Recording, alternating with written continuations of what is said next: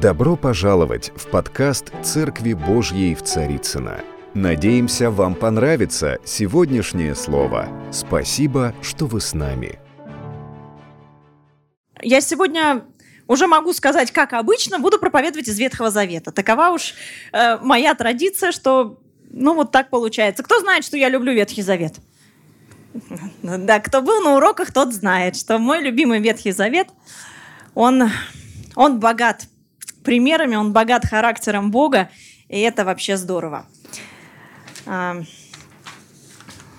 и, э, собственно, моя тема, она развивалась вот как-то вот от радости, то есть вот первая мысль была так о радости, но потом она вылилась э, в победу.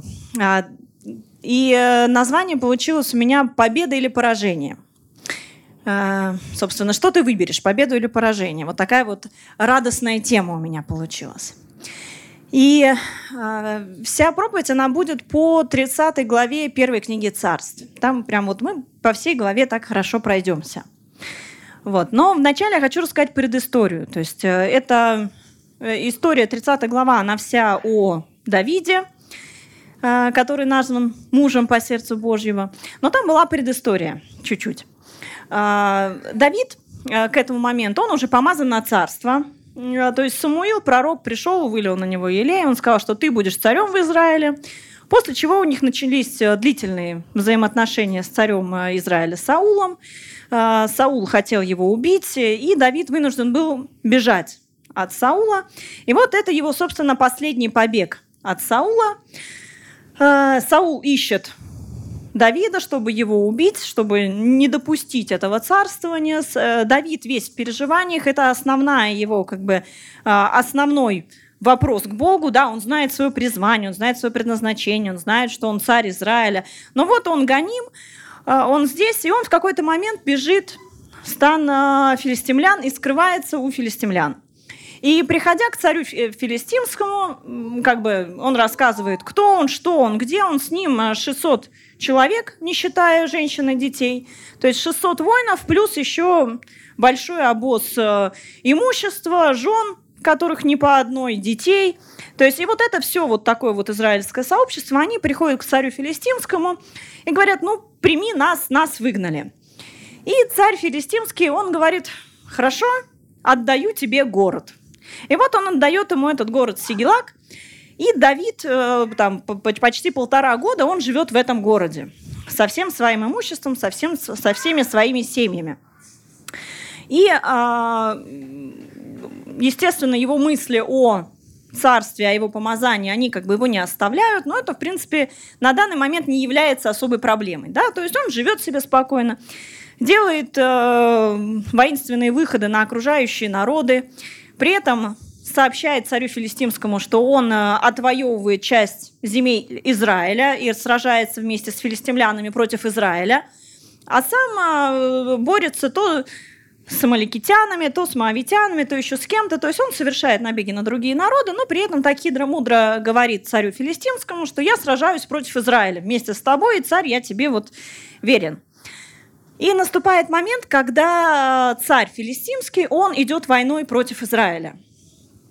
И, естественно, он зовет Давида с собой и говорит, что, ну, Давид, ты столько уже там, полтора года верно как бы живешь, никакой проблемы э, нету, ты побеждаешь Израиль в том числе, пойдем вместе со мной на войну к Израилю, против Израиля.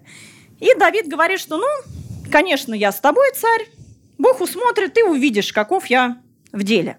И идет вместе с ним, значит, на войну против Израиля.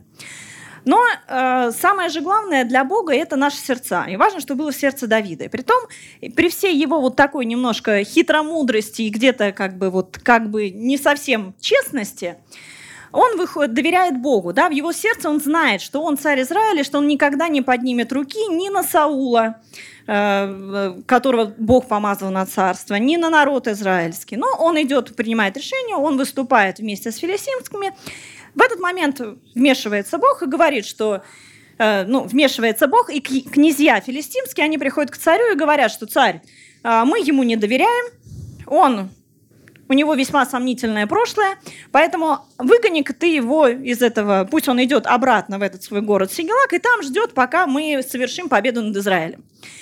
И вот здесь начинается э, ну, одно из последних испытаний для Давида. Та точка, которая решается, э, насколько быстро Давид станет царем, насколько быстро Давид выйдет на эту новую ступеньку и выйдет на следующий уровень помазания, призвания, движения, то есть насколько эта победа будет совершена.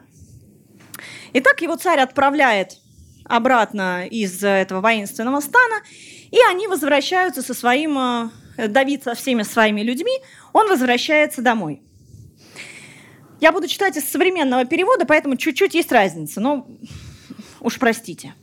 Итак, это 30 глава, начиная с первого стиха. Пока Давид со своими людьми три дня добирался до, до Сигелага, амаликитяне напали на город, они разорили Сигелаг и сожгли его. Женщин, что были в селении, и всех, кто там оставался от малого до велика, они взяли в плен. Но никого не, не убили, а увели с собой. Давид со своими людьми подошел к селению и увидел, что все сожжено э, огнем, а их жен, сыновей и дочерей увели в плен. Э, происходит очередное, казалось бы, поражение.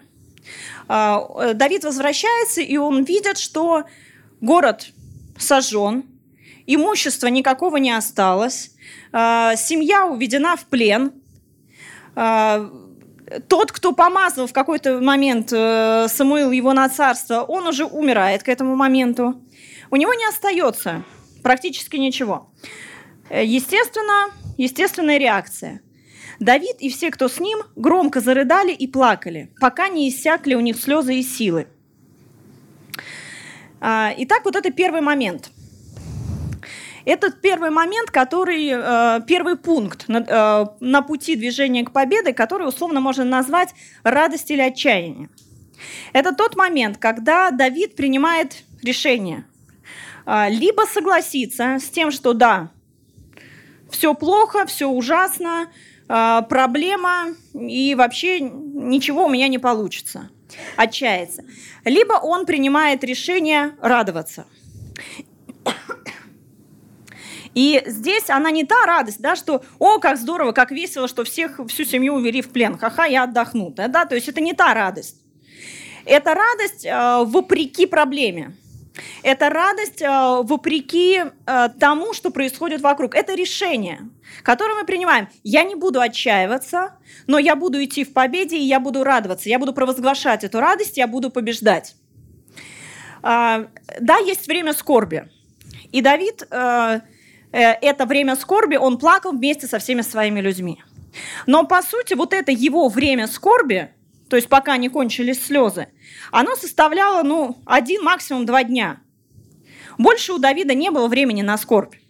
Потому что если бы он в этой скорби э, находился дольше, он бы проиграл, и он ушел бы еще на, на 10-20 лет царствования Саула.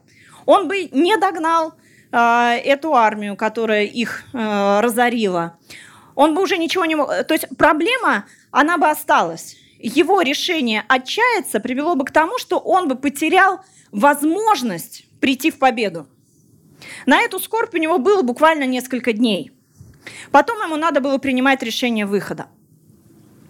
А, но, но а, попали в плен, начиная с пятого стиха, попали в плен и две жены Давида – очень тяжело было Давиду. Народ так горевал о своих сыновьях и дочерях, что едва не побил его камнями. А, в какую ситуацию он приходит? А, того, кто помазал на царство, нет. Имущество все сожжено огнем. А, вся семья уведена в плен. А та команда, которая была и на которую он мог опереться, она хочет побить его камнями.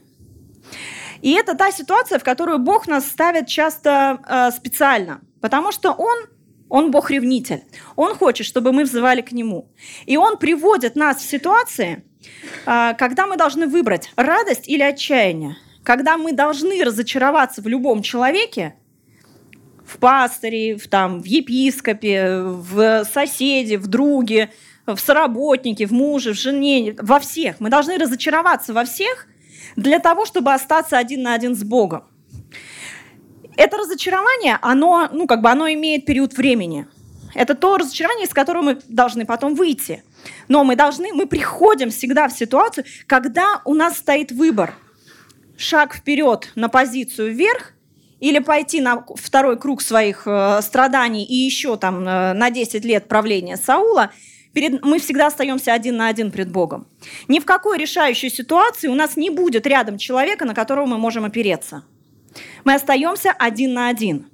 И в тот момент, когда мы остались один на один, э, происходит важное решение. Да?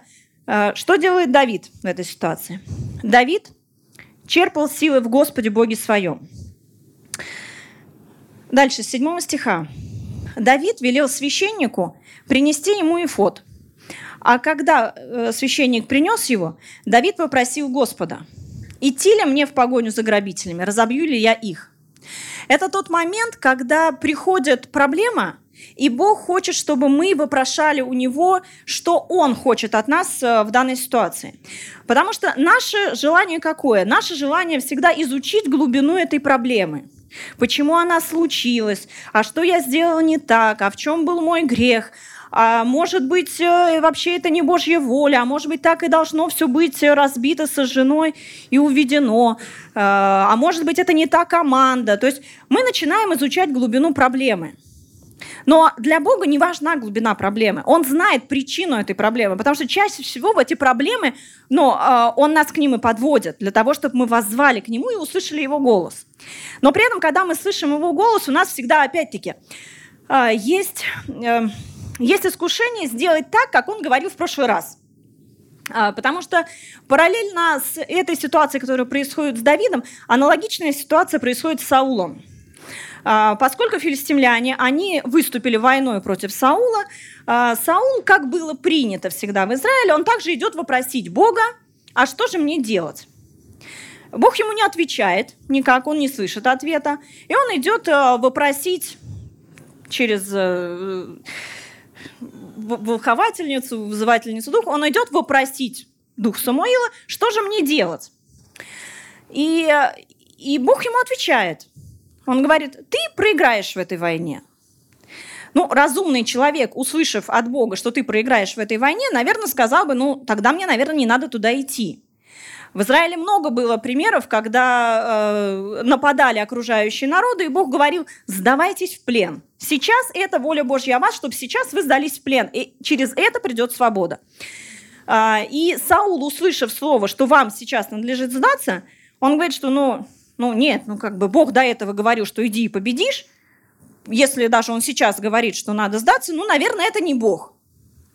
И он поступает так, как, э, так, как привычно, так, как было в прошлый раз. А, он поступает по тому откровению, которое было вчера и имело отношение к вчерашней проблеме или позавчерашней. Он э, уже выработал в себе последовательность действий, что надо сделать пред Богом, чтобы дойти к победе. Я иду, я вопрошаю, я получаю положительный ответ, я иду и побеждаю.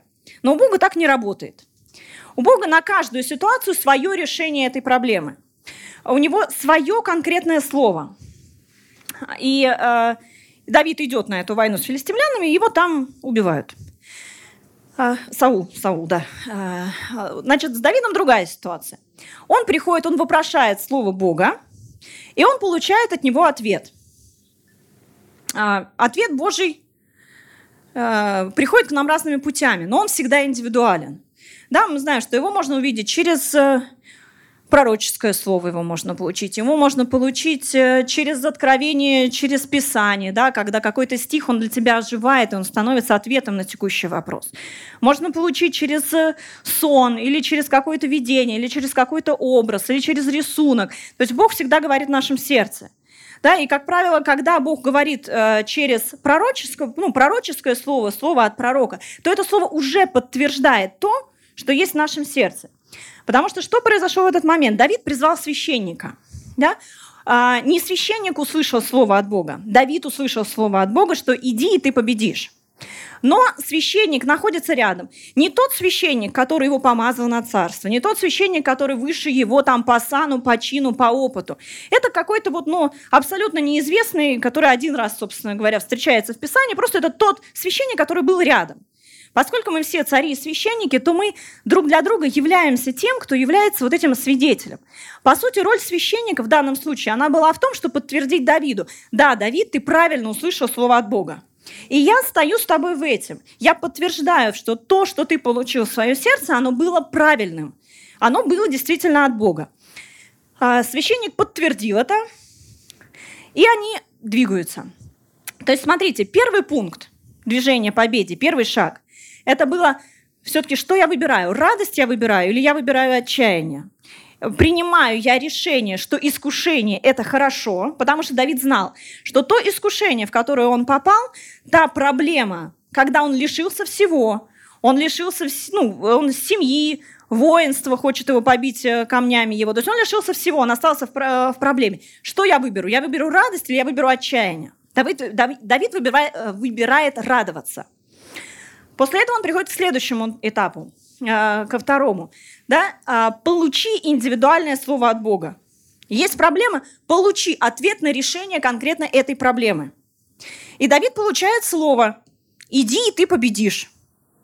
Классное слово, отличное, но это самое начало победы. То есть а, получение вот этого слова, что «да, ты победишь», это еще не есть победа. Это самое начало. И за этим словом происходит какое действие? А, э,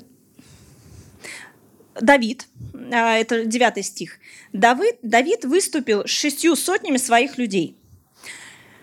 600 а, воинов, 600 э, его людей – это все те люди, которые были с ним. То есть он с этими за шестистами пришел в город. Это были те же люди, которые еще пять минут назад хотели побить его камнями.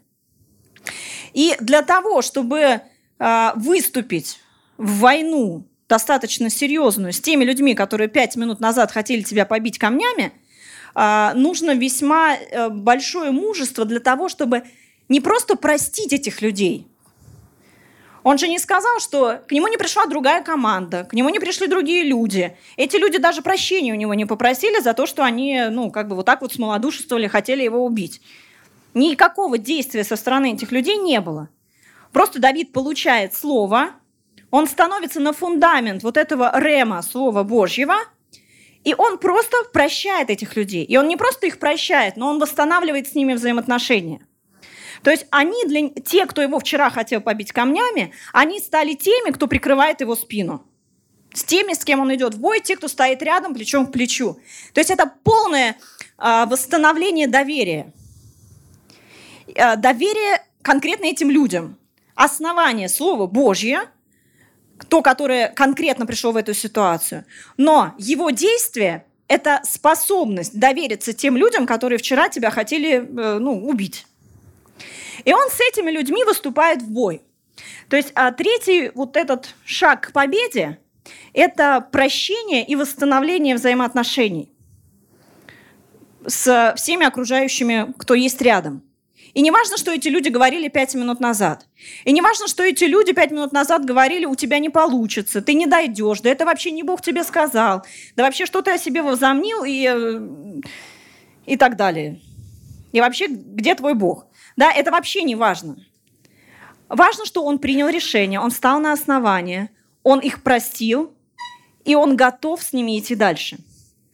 А, и он двигается дальше. Он берет, значит, этих 600 воинов, и они все вместе идут э, в погоню за этим войском побеждать это войско. Не, не дошел еще стих до конца, да, тот же девятый стих. Давид выступил с шестью сотнями своих людей.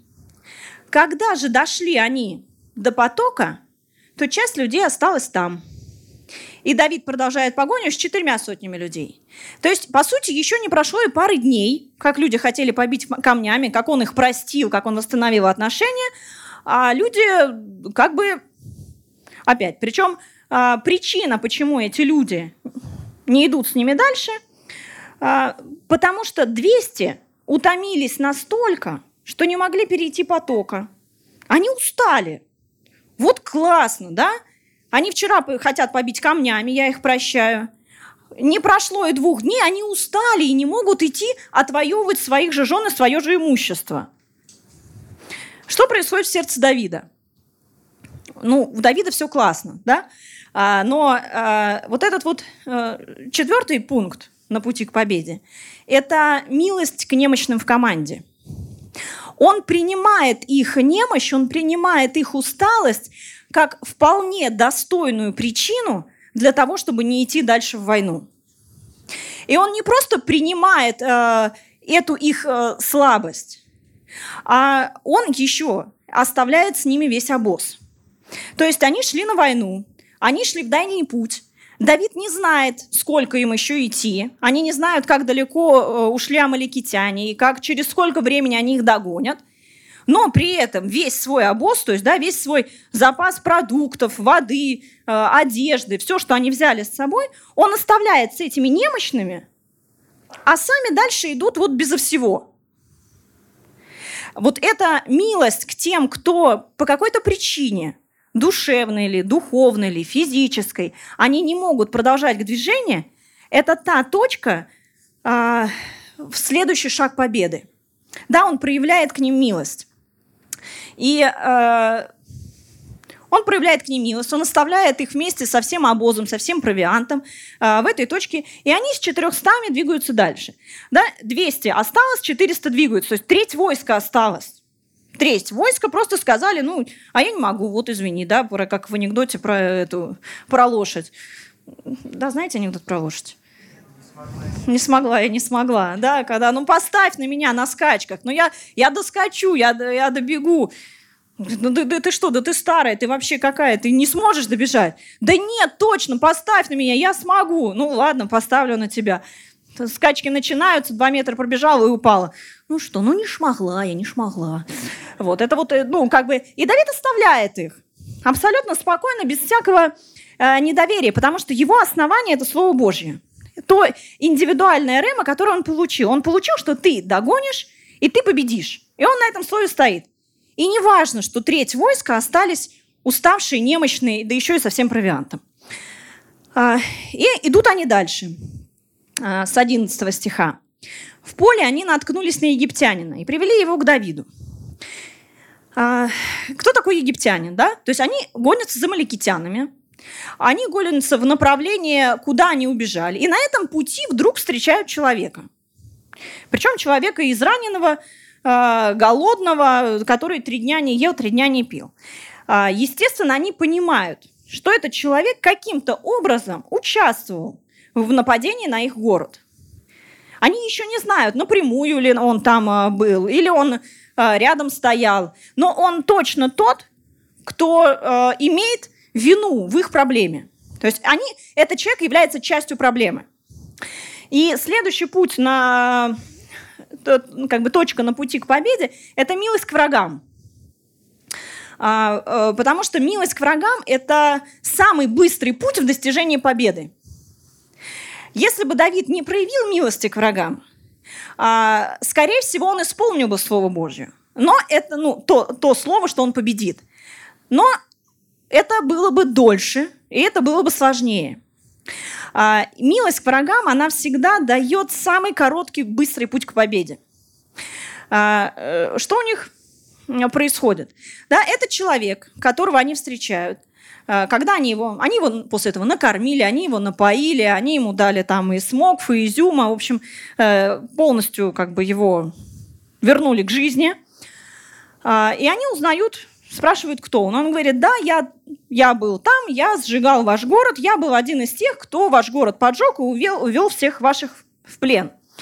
Но вот я за три дня пути устал, у меня не было сил идти, и мой хозяин меня бросил в пустыню умирать, потому что я для него обуза. И вот я три дня уже здесь, в пустыне, ничего не ел, ничего не пил, потому что мой хозяин, мой царь э, Маликитян, он меня бросил. Э, это две одинаковые точки. То же самое произошло с войском Давида. Люди устали, люди стали бесполезны, но Давид их не просто бросает умирать, а он э, их оставляет, да еще и делает все, чтобы обеспечить их проживание, пока они не победят. Царь Амеликитян делает обратно. Человек стал не нужен, он его вычеркнул, человек э, умереть не успел, а пользу, вред амаликитянам принести успел. Потому что когда он попадает к Давиду, и Давид его кормит, поет и спрашивает, кто он, и он отвечает, что да, я сжег их. А, Давид говорит, ты можешь меня отвести к своему хозяину? Ты можешь меня отвести к этому войску, которое сожгло это мой город? И тот отвечает, конечно, могу.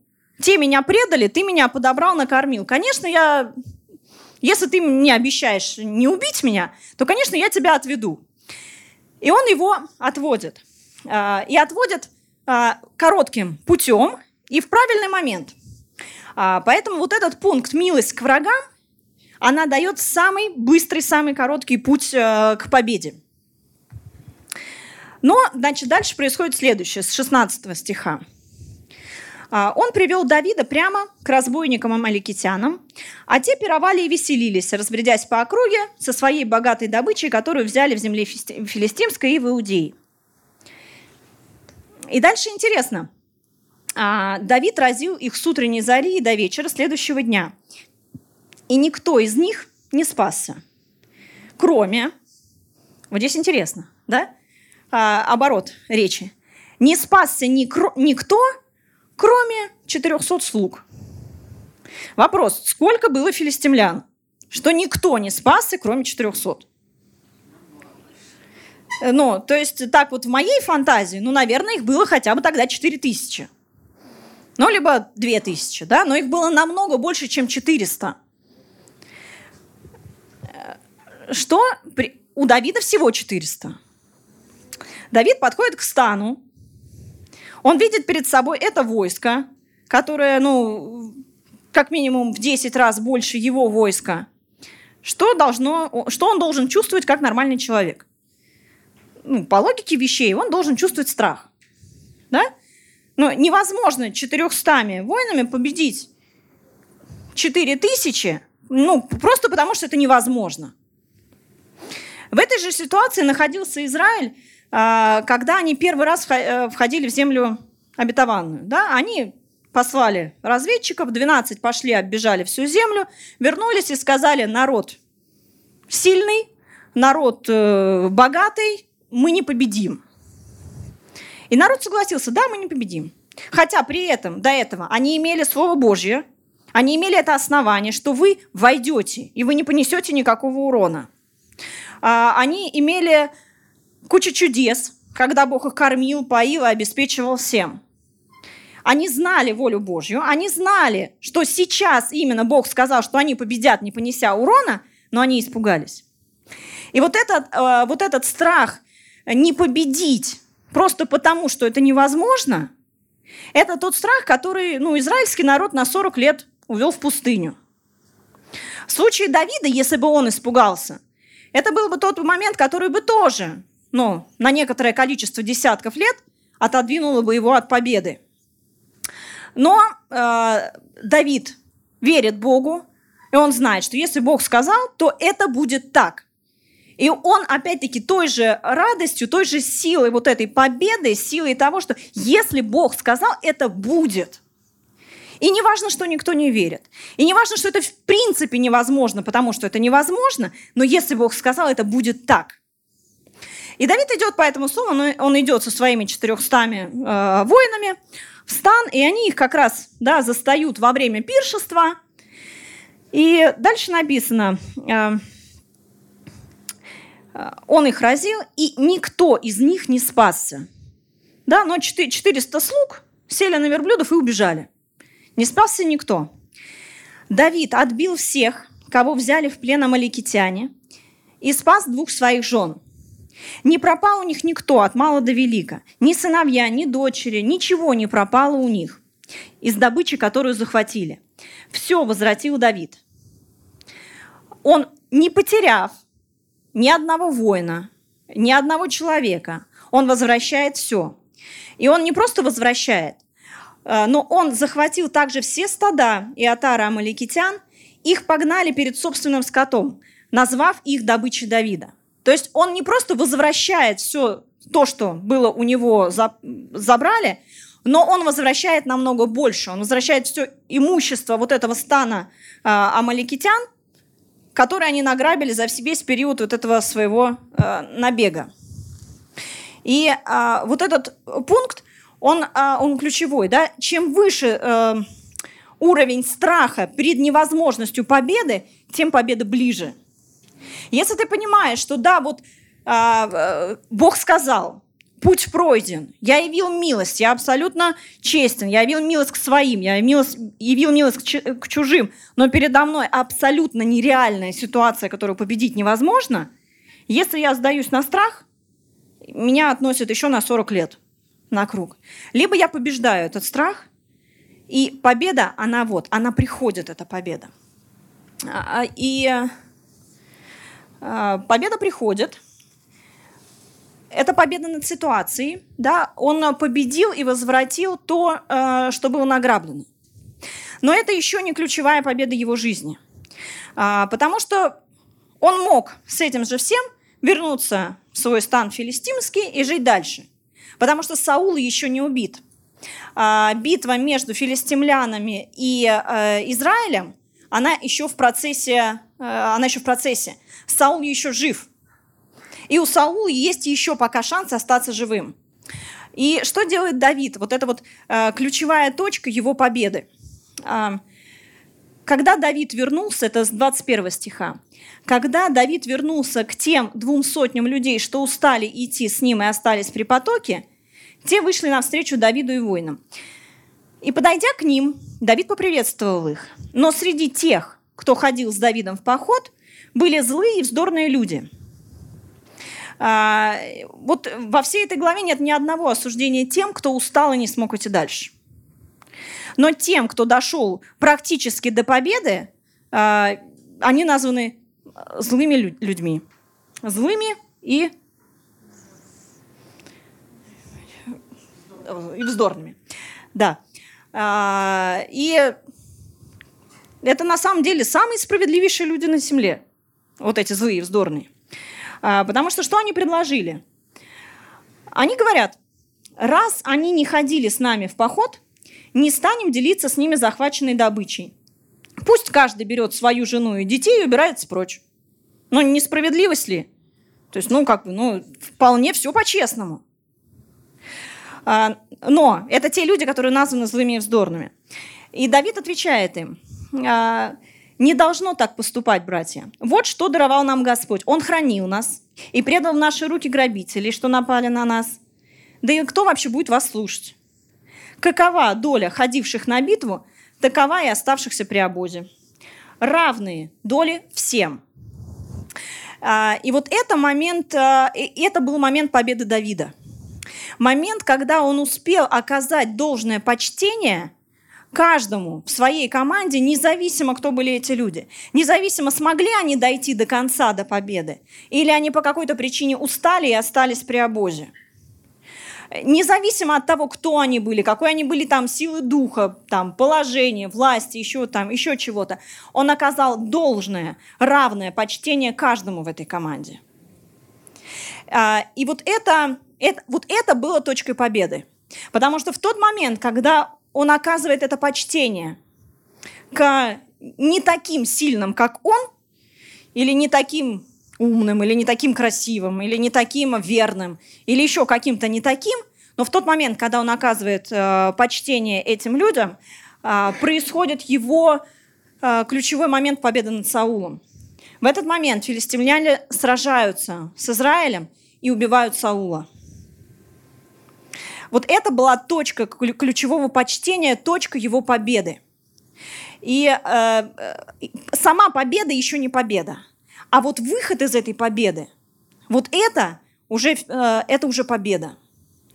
И э, вот это его почтение к каждому, оно дало ему возможность, э, э, оно приблизило тот момент, когда он встал на новый уровень.